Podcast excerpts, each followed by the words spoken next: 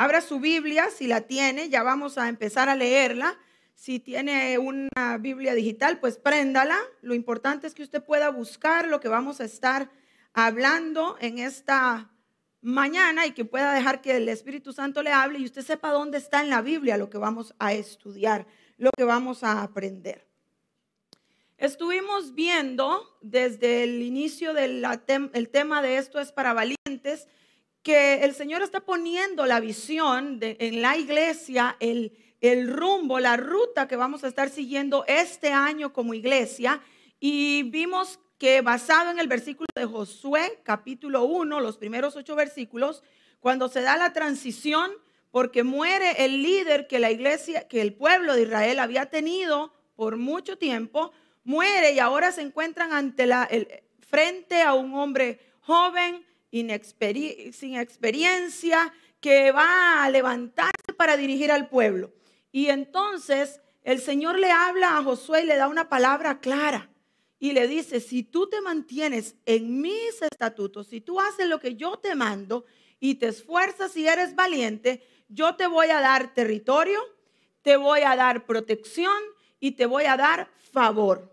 Hemos hablado de que estas son palabras para tu vida en este año. Tienes que tomarlas y hacerlas tuyas. Y no voy a profundizar, vaya a ver los mensajes anteriores si no sabe de qué estamos hablando.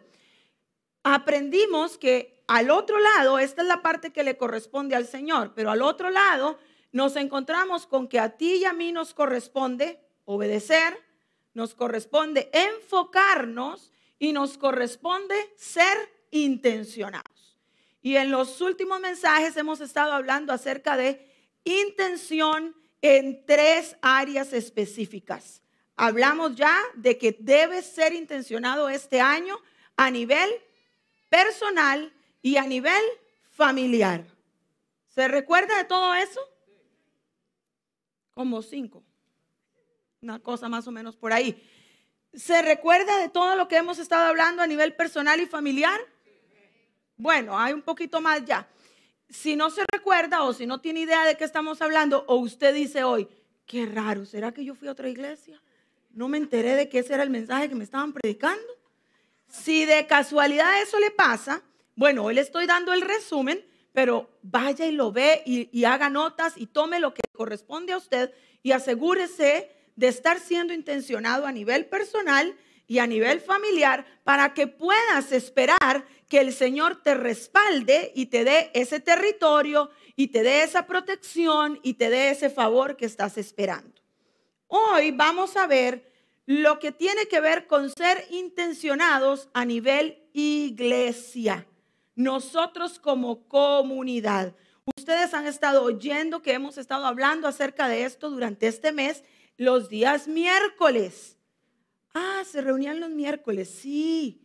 Tenemos estudio bíblico todos los miércoles, oración devocional, estudio bíblico, porque estábamos en el break de SE y entonces este mes lo hemos tomado para seguir profundizando en lo que Dios quiere hacer este año en la iglesia. Todo tiene un propósito. Y como estamos predicando los domingos y los miércoles, estamos asegurándonos de que todo esté enlazado con un mismo propósito. Hemos visto como iglesia qué es lo que nos recomienda el apóstol Pablo en las cartas que le escribió a quienes? A las iglesias. Porque si el apóstol Pablo le tuvo que escribir a las iglesias para aconsejarles cómo tenían que comportarse, pues es lógico que nosotros hoy podamos aprovechar ese mismo mensaje y como iglesia lo apliquemos para ser intencionados como iglesia, como la familia de la fe. Mencionamos ya que cualquier cristiano que quiera decir, no es que yo tengo al Señor, mi familia, esta es mi iglesia y yo por eso no me involucro mucho en la iglesia, no me involucro mucho con los hermanos porque yo tengo lo mío aquí. Estás errado. Ese no es el mensaje de Jesús y ese no es el mensaje de la Biblia. El Señor Jesús vino a morir por la iglesia y nos envió a que fuésemos un cuerpo. Y usted no puede ser un cuerpo si usted no es parte de la iglesia en la que el Señor lo ha plantado. ¿Usted algún día ha visto que los pies salen caminando solos? ¿Sus ojos se brincan y salen corriendo solos? ¿O algún día se ha encontrado la mano haciéndose el café sola? Eso no sucede. El cuerpo suyo se mueve completo. Si usted es parte de este cuerpo, usted tiene que moverse con el cuerpo. Tiene que ser parte de la iglesia en la que el Señor le ha plantado, porque de lo contrario, estás haciendo dos cosas. Número uno, estás mal, porque el Señor no te vino a escoger y a salvar para que vivas en una isla como cristiano. Número uno. Y número dos, estás haciéndole daño al cuerpo en el que el Señor te ha plantado. Porque estás privando a este cuerpo de tus dones, tus talentos, tu unción y lo que Dios ha depositado en ti para este cuerpo. No es para ninguno otro. La Biblia nos enseña que los dones, los talentos y los ministerios son únicos y exclusivamente para el aprovechamiento del cuerpo. Si usted no los está poniendo a la disposición del cuerpo, usted está privando al cuerpo al que usted pertenece de lo que Dios le dio a usted. Esto es serio. Esto es serio porque nosotros que somos parte del cuerpo no podemos andar tuertos. Porque resulta que el ojo que Dios estableció en esta iglesia ya decide andar viendo para el otro lado y hacer todo a su manera. Entonces el cuerpo está siendo dolido, retrasado en el proceso porque no nos ponemos de acuerdo.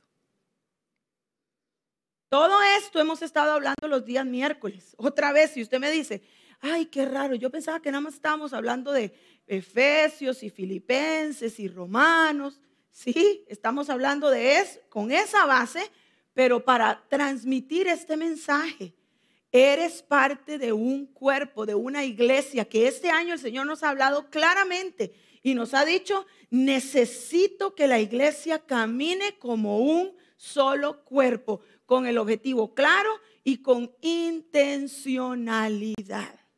Amén. Voy a tomar agua mientras como que recobran fuerzas porque una de dos o se durmieron o se fueron y no me di cuenta. Hoy vamos a enfocarnos, han estado escuchando los líderes y los hermanos servidores que estuvieron la semana pasada en nuestro retiro, acerca de cómo el Señor nos está moviendo a una multiplicación. Y no precisamente o solamente a una multiplicación en número, eso va a venir por consecuencia. Eso va a venir por consecuencia. El Señor va a seguir agregando a la iglesia a los que han de ser salvos. El Señor va a seguir multiplicándonos.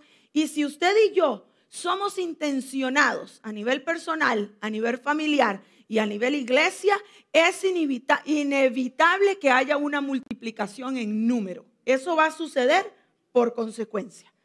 Pero necesitamos multiplicar varios de, varias de las recomendaciones del apóstol Pablo este año como iglesia. Necesitamos multiplicar lo que Él nos escribe en las cartas que le escribe a las iglesias, cómo debemos conducirnos como iglesia. Y ahí vamos a ir a la palabra hoy para poder ver cómo podemos ser intencionados una vez más. Los que han estado participando los miércoles ya van a haber visto la mayoría de las cosas que voy a presentar ahorita, pero también hay una parte adicional que vamos a presentar el día de hoy para darle el cierre a este estudio bíblico de los miércoles y a este mensaje de esto es para valientes de los días domingos. Y estas son las áreas en las que necesitamos multiplicarnos. Si usted no lo escuchó, porque no ha escuchado de esta serie o de estos mensajes o de los estudios, el Señor nos llevó a analizar los saludos finales, las despedidas del apóstol Pablo para cada una de las iglesias a las que él les escribió. ¿Cómo los saludos? ¿Quién se fija en los saludos? Yo le he pasado por encima los saludos mil veces y ni atención le pongo porque tiene un montón de nombres rarísimos. Bueno, pues ahí nos llevó el Señor y de eso es que hemos estado predicando eh, los días miércoles.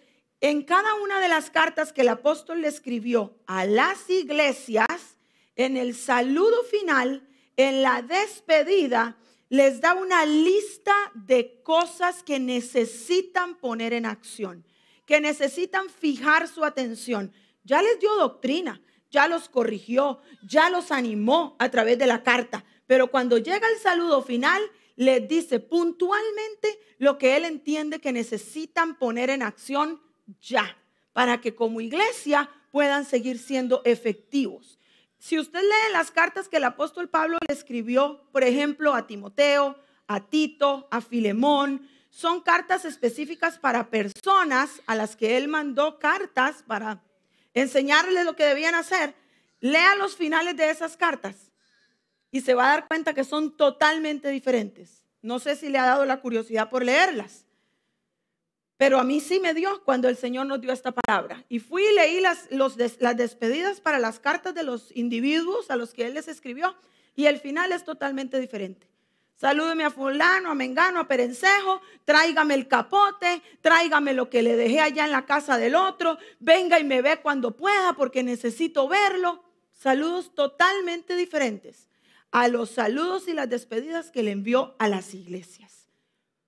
Casualmente, muy casualmente, las mismas cosas que el apóstol estaba tratando de corregir hace dos mil años son las que nosotros estamos hoy tratando de corregir. Como que no cambia la cosa, como que los humanos seguimos siendo humanos y la iglesia sigue siendo iglesia y las mismas situaciones se dan a través de los años.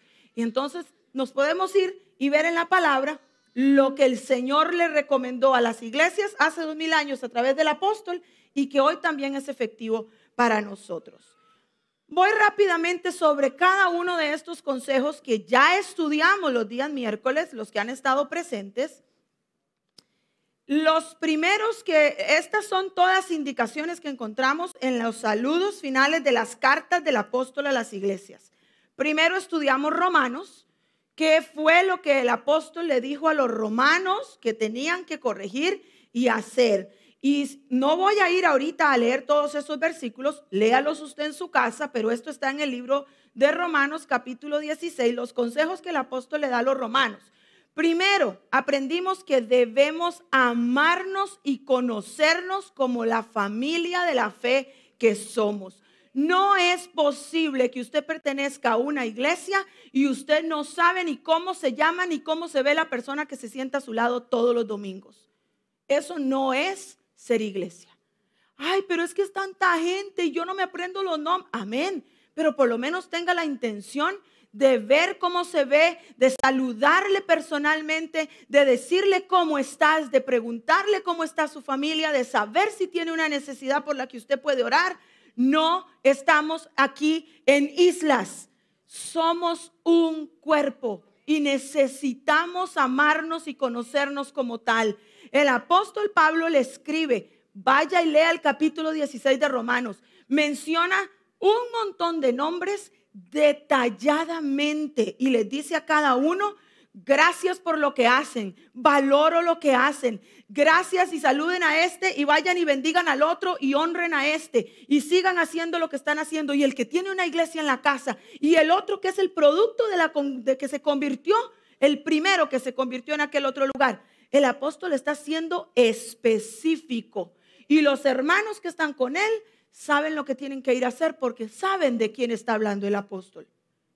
Esa es nuestra función como iglesia. La primera que necesitamos mejorar y recordar este año. Somos una familia y estamos llamados a amarnos y a conocernos, a saber quiénes somos. Quizá usted no pueda conocer a todos, pero acérquese a algunas personas. Por lo menos sea intencionado como iglesia este año en conocer y amar a su familia de la fe. Pastor, con su amén nos vamos. Segundo consejo que encontramos en el libro de Romanos es que el apóstol dice, celebra y felicita y bendice a los que sirven incansablemente en la obra a los demás. Es el segundo consejo de lo que esta mañana queremos traer a nuestros corazones para ser intencionados este año. Si el apóstol celebra a los que estaban trabajando incansablemente en la obra, significa que en la obra hay que trabajar incansablemente. No puede ser posible que solamente le toque a unos cuantos cargar con el peso de hacer que la obra y la iglesia siga caminando cuando el Señor tiene la iglesia llena de hombres y mujeres capacitados por el Espíritu Santo para cumplir la misión. No puede ser. Necesitamos gente que diga, yo le voy a servir incansablemente al Señor. Ya me voy a dejar de tantas cosas y de estar siempre criticando y viendo y que me dijeron y no me dijeron y que me piden y no me piden. Se acabó. Voy a ser intencionado este año en servir incansablemente al Señor y a su iglesia, porque Jesús ya no camina en la tierra, por si acaso usted no se ha enterado. ¿Usted ha visto a Jesús en algún lugar caminando? Si lo ve, me avisa, me llama, por favor. Si es que no le da un patatús y cae usted acostado. Pero a Jesús ya no lo vemos caminando en la tierra. Lo que vemos es a su iglesia en la que Él habita y a ellos es que hay que servir. Si me, detengo a hablar de cada uno de estos, vamos a salir de aquí a las 3 de la tarde. Pero no me voy a detener. Vaya, vea. Ah, no, los de los miércoles no están grabados, ¿verdad que no? Ah, se lo perdió por no llegar los miércoles al estudio. Lo tercero que el apóstol le aconseja a la iglesia en Roma es que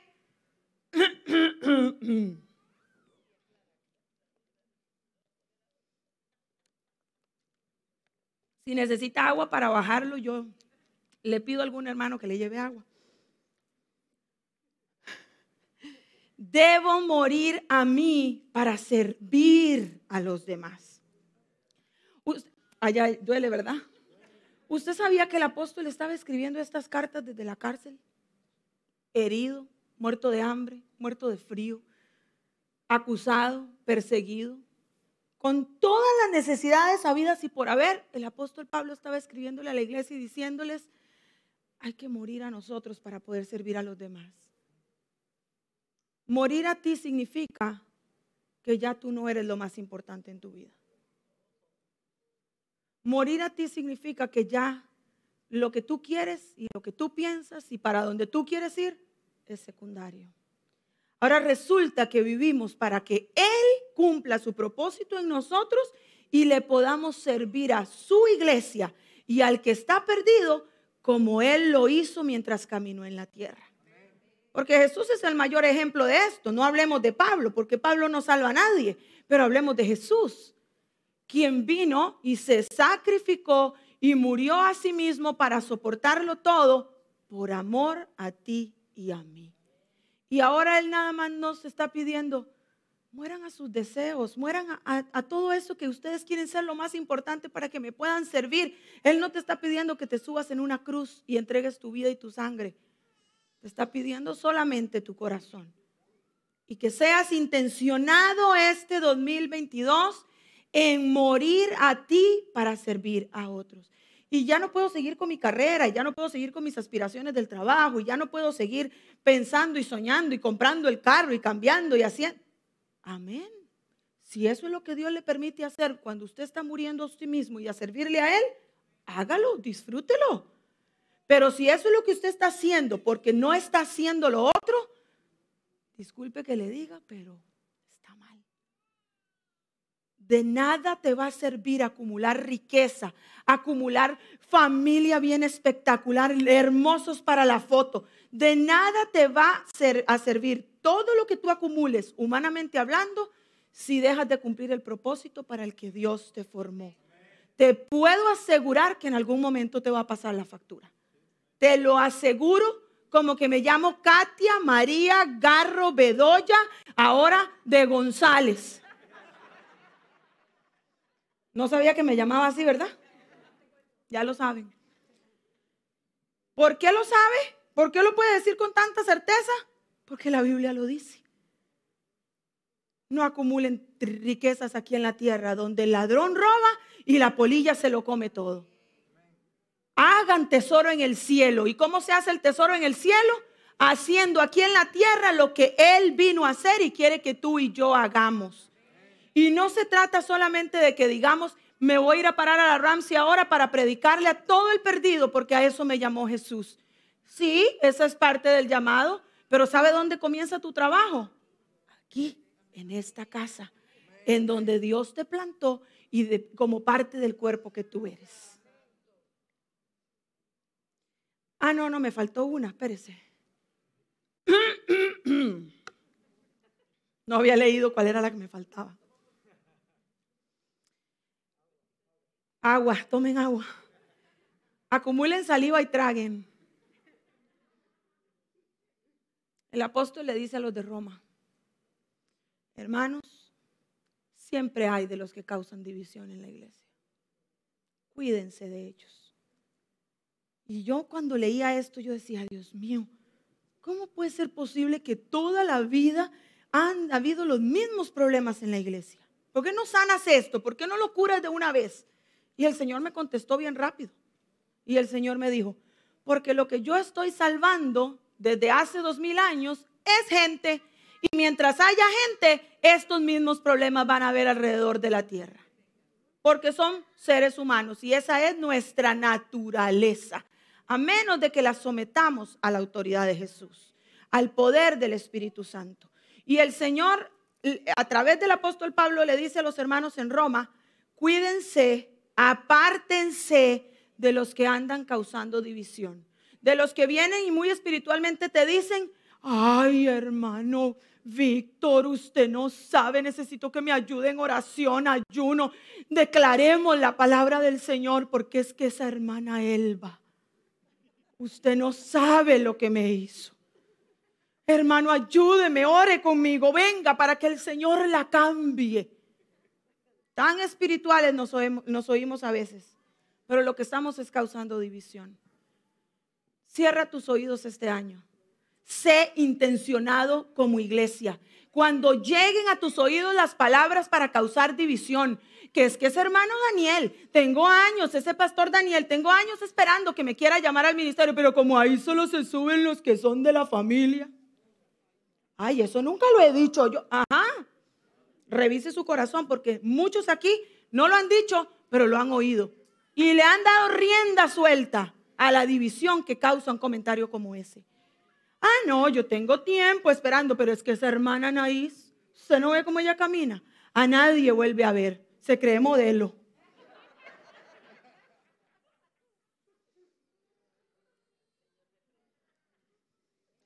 Ay, sí, verdad, yo la había notado. Usted no ha visto cómo se pone y camina y el pelo y se lo cambió otra vez. Hermanos, por amor a Jesucristo, esto no es un juego, esto es la iglesia de Cristo. Él pagó precio de sangre por ti por mí. Cierra tus oídos al que causa división, por favor. ¿Sabes cómo se cierra? Así de fácil. Cuando la hermana Stephanie viene a decirme, pues yo no sé qué le diga porque el pastor de viaje en viajes que vive. Y no, yo no lo veo desde hace como tres meses haciendo nada en la iglesia. La hermana Stephanie inmediatamente le dice, ¿en serio hermana? ¿Eso es lo que usted había notado? Venga, vamos conmigo. Pastor, ven acá. La hermana tiene una observación que hacerle. Hágalo una vez y me avisa si lo vuelven a buscar. Y me avisa si le vienen a contar otra historia como esa. Corte a los que hacen división. Es que yo no quiero causar problema, mejor me quedo callado. Yo no participo. Pues con sus orejas está participando exactamente igual que si lo estuviera diciendo con su boca. Deje, es cómplice. Dejemos de jugar al cristianismo. Dejemos de jugar al evangelio y hagamos las cosas como la Biblia manda. Ah, usted no sabía que todos esos consejos estaban ahí. Eso es solo Romanos. Vamos, tengo que correr. Mire, estos ya los encontramos en el libro de, déjeme ver cuál fue la segunda carta, Filipenses. Déjeme reviso las notas aquí. ¿Fue Colosenses? Ya les digo, ya les digo, no me preocupen, que aquí tengo todas mis notas. No veo mucho, pero las busco. Luego de que vimos Romanos, fue Efesios, dice el pastor. Vamos a ver. Corintios, segunda de Corintios o primera de Corintios. Primera de Corintios y Efesios. Así fue. Por ahí está. Le hace todas las cartas. Bueno, le va a hacer. El quinto consejo que el apóstol le da a las iglesias, y hay muchos más, yo resumí solamente estos, es que nos manda a estar alertas en el espíritu. Y para estar alertas en el espíritu debemos ser valientes y esforzados. Todo lo que hemos estado predicando en estas semanas no sucede por casualidad. Tienes que ser intencionado y te va a costar. Te va a costar tiempo, te va a costar sacrificio, te va a costar dormir menos, te va a costar comer menos para ayunar, te va a costar amistades. Amistades. Te va a costar muchas cosas el que tú comiences a conducirte como la palabra del Señor quiera que tú te, quiere que tú te conduzcas. Pero vale la pena. Te lo aseguro que vale la pena. El apóstol nos dice, hagan todo con amor, en amor. Y cuando nos está diciendo, hagan todo, le está hablando a la iglesia, le está hablando a los que servimos en la iglesia y le está hablando al pueblo de Dios. Esto no es para los, para los que están en el mundo. Estos consejos todos son para la iglesia. Cuando el apóstol dice hagan todo con amor, significa que usted va a borrar de su vocabulario el decir, es que me toca ser ujier. Es que mañana me toca servir. No, es que mañana tengo que llegar temprano. Eso para los que están sirviendo. Porque los que no hacen nada se quejan porque tienen que llegar a las 11 de la mañana el domingo al servicio. Ay, mañana me tengo que levantar temprano, tan rico que estaba el frío para quedarme en la cama. Vuelva a ver, mire cuánto sabemos hoy aquí. ¿Ya se enteró? La otra mitad, ahí viene dónde está.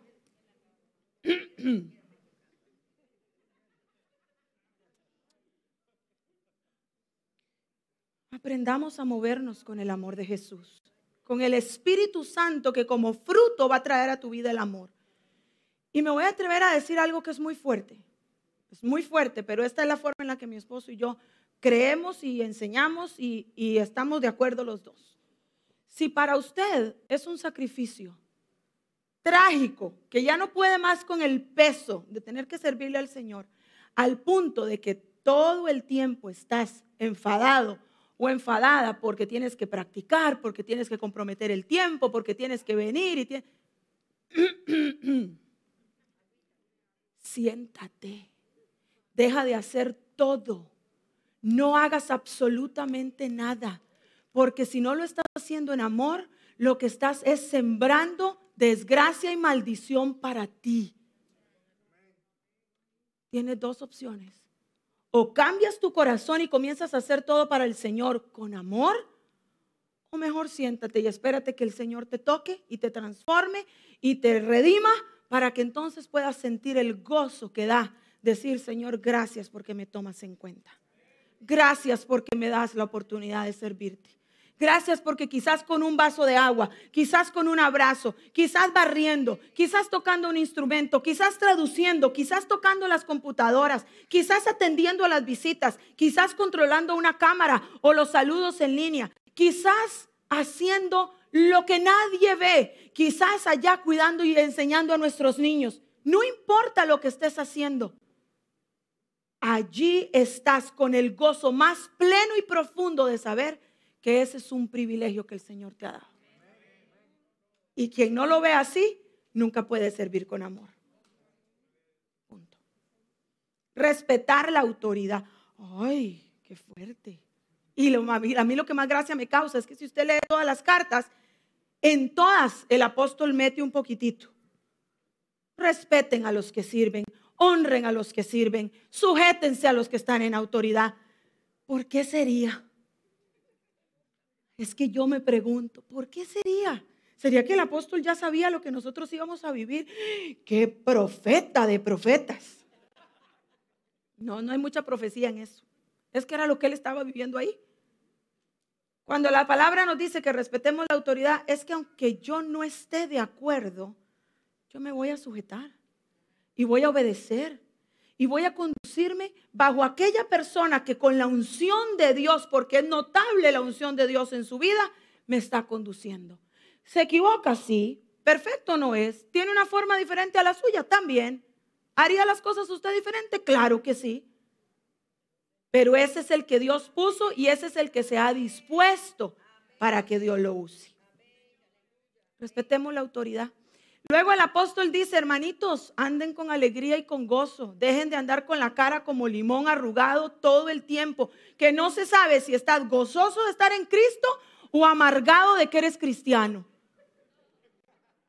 Ande con gozo por la vida. Es que usted no sabe. Pues yo no sé, pero el que importa que lo sepa sí lo sabe. Y ya Él tiene control de tu vida porque no levantas tu gozo, tu alegría y la dejas que brille y se note. Y que cuando alguien sepa lo que tú estás atravesando y te venga y te pregunte, pero yo te veo tranquila, Yasiri. Yo te veo tranquila, te veo con paz. Claro que sí, porque él, ya apagué la luz. Porque el Señor está en mí y yo sé que Él tiene el control de todo. Entonces, ¿para qué me aflijo? Yo le sigo amando, yo le sigo sirviendo, yo sigo caminando con fe. Eso no es ser hipócrita. Eso es poner en práctica lo que la palabra dice. Si tú de verdad estás gozoso y alegre porque ahora Cristo está en tu corazón y Él es el que gobierna tu vida, deja que tu cara se lo informe al mundo. Y no solo tu cara, tus acciones y tus palabras. Sorry, Dianita. El apóstol le dice a los hermanos en Colosenses, creo que eran los de Colosa, los que estaban un poquito rebeldes, el apóstol les dice, tengan todos un mismo sentir, tengan todos un mismo sentir. Pero no somos robots, no puedo cuestionar, no puedo preguntar. Claro que sí. Aquí nadie te obliga a que hagas todo simplemente mudo como si no tuvieses pensamientos. Habla, exprésate, ve a tu autoridad y pregúntale, ¿me podrías ayudar a entender por qué estamos haciendo esto así? Ven con el corazón correcto, pero únete a tener un mismo sentir. Y el miércoles decía en la clase, porque esto lo estudiamos el miércoles, cuando hablamos de tener un mismo sentir, nos estamos refiriendo a tener un mismo propósito, a ir todos para el mismo lugar. Cada uno con una forma de pensar diferente, pero nos podemos poner de acuerdo si todos tenemos un propósito. Y el propósito está claro. El Señor nos ha hablado. Sabemos para dónde caminar. Vivan en paz, dejen de pelearse unos con otros. ¿Cómo es posible que en la iglesia de Cristo uno se tiene que ir porque no pudo hablar y arreglar las cosas con el otro? Hay un silencio sepulcral bastante interesante. Vivan en paz, dice el apóstol. En cuanto toque y dependa de ti, haz las paz. Es que usted no, a mí el que me la hace, me la paga. Déjeme lo que ahí se lo dejo guardadito. Cuando menos piense, usted no sabe dónde salta la liebre. Hermano, por amor a Jesucristo, viva en paz, perdone, olvide, pase la página, avance, camine. No se quede anclado. Este cuerpo lo necesita usted saludable. Y el apóstol les dice también en, este, en el final de esta carta de Colosenses, les dice, cumplan su ministerio. Una vez más, deja de, de tener enterrado el talento que Dios te dio. Él te va a pedir cuentas. Y no quiero que lo hagas por temor, quiero que lo hagas por amor. Pero también tengo que exhortarte y decirte que lo que Él te ha dado, Él te va a pedir cuentas, como lo hizo con aquellos a quienes les entregó talentos. ¿Le vas a decir que lo enterraste? ¿Le vas a decir que lo usaste a tu manera? Nada más como a ti se te ocurrió que debía haber, sido usado. Hazlo a la forma de Jesús. Haz lo que Él te manda para que cuando Él venga a buscarte, tú le puedas decir, aquí está, Señor. Lo que me diste me costó, lloré, sufrí, me pegaron, me traicionaron, me abandonaron, me dejaron tirado, se olvidaron de mí, nadie se dio cuenta de lo que yo hacía. Pero aquí está, Señor. Y cuando Él te diga, ven buen siervo y fiel. En lo poco fuiste fiel, en lo mucho te pondré. Entra al gozo de tu Señor. Allí no valdrá nada lo que te hicieron, lo que te dijeron, lo que no te dieron, el que no te vio, el que no se interesó en ti. ¿Y qué? Tú disfruta de tu regalo. Y por último, lo mencionamos el, el miércoles, en todas las cartas el apóstol le dice a la iglesia, ustedes necesitan orar, orar y orar. Esa es la base para que puedas hacer todo lo demás. Váyase conmigo a la carta de tesalonicenses, porque con esto cerramos el mensaje. Me quedan dos minutos según el indicador aquí al frente. Vamos a ver si se multiplican. Váyase a la primera carta de Tesalonicenses capítulo 5. O la segunda es la que tiene, ¿cuál es? Espérese. Primera o segunda. Es primera, primera de Tesalonicenses capítulo 5. Y lo tengo aquí por si usted lo quiere leer al frente. La alcahuetería, ya usted sabe, que siempre me gusta. Ya sabe, es que para que la letra esté más grande para aquellos que no vemos. Eh, voy a leer para ustedes los versículos a partir del 12 del capítulo 5. Tiene claro todo lo que acabamos de hablar, ¿verdad? De primera de, de segunda de Tesalonicenses, de Corintios, de Efesios, de Colosenses, de Tesalonicenses. Ahora vamos a ir a esta carta, a la primera carta de Tesalonicenses, y preste atención a la despedida de esta carta. Preste atención para que usted me diga qué le parece. Dice esta carta. Voy a leer a partir del versículo 12. Os rogamos, hermanos, que reconozcáis a los que trabajan entre vosotros y os presiden en el Señor y os amonestan, y que los tengáis en mucha estima y amor por causa de su obra.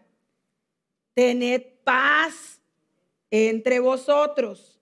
Y el versículo 14 dice, también os rogamos, hermanos, que amonestéis a los ociosos que alentéis a los de poco ánimo, que sostengáis a los débiles y que seáis pacientes para con todos. Yo no sé si a usted le parece, pero solo para hacer esas cuatro cosas que el apóstol dice en el versículo 14, usted tiene que estar cerca de la gente. No hay otra forma de poderlo hacer. Léalo de nuevo. Os rogamos, hermanos, que amonestéis a los ociosos, que alentéis a los de poco ánimo, que sostengáis a los débiles y que seáis pacientes para con todos. Usted tiene que estar cerca de la gente para que pueda levantar al que está débil, para que pueda corregir, para que le pueda decir, hermano, por favor, ¿qué estás haciendo? Camine, avance. No se lo vaya a decir a alguien con quien usted no ha estado cerca, porque lo que va a hacer es caerle mal. El 15, mirad que ninguno pague a otro mal por mal. Antes, seguid siempre lo bueno unos para con otros y para con todos. Y el verso número 16 dice, otra vez, estad siempre gozosos. Otra vez dice, orad sin cesar. Dad gracias en todo, porque esta es la voluntad de Dios para con vosotros en Cristo Jesús. No apaguéis al Espíritu, no menospreciéis las profecías, examinadlo todo, retened lo bueno, absteneos de toda especie de mal, dice el versículo 20.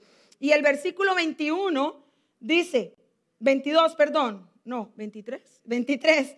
Y el mismo Dios de paso santifique por completo y todo vuestro ser, espíritu, alma y cuerpo sea guardado irreprensible para la venida de nuestro Señor Jesucristo. ¿Sabe quién es que lo va a guardar a usted irreprensible? ¿Sabe quién es que lo va a santificar? ¿Sabe quién es que le va a quitar lo que no sirve para darle lo que es bueno? Él, el mismo Señor Jesucristo. Pero primero usted tiene que hacer todo lo demás. Usted tiene que hacer su parte. Para que entonces, dice el apóstol, el mismo Dios de paz os santifique por completo. Y el 24 dice, fiel es el que os llama, el cual también lo hará. Y el versículo 25 dice, hermanos, otra vez, orad por nosotros. Saludad a todos los hermanos con ósculo santo. A todos los manda a saludarse con beso.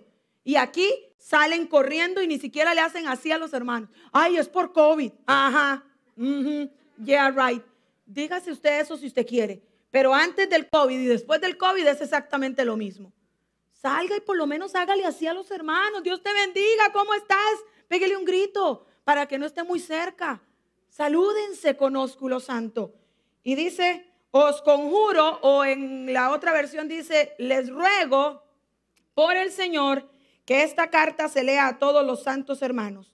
La gracia de nuestro Señor Jesucristo sea con vosotros. Amén.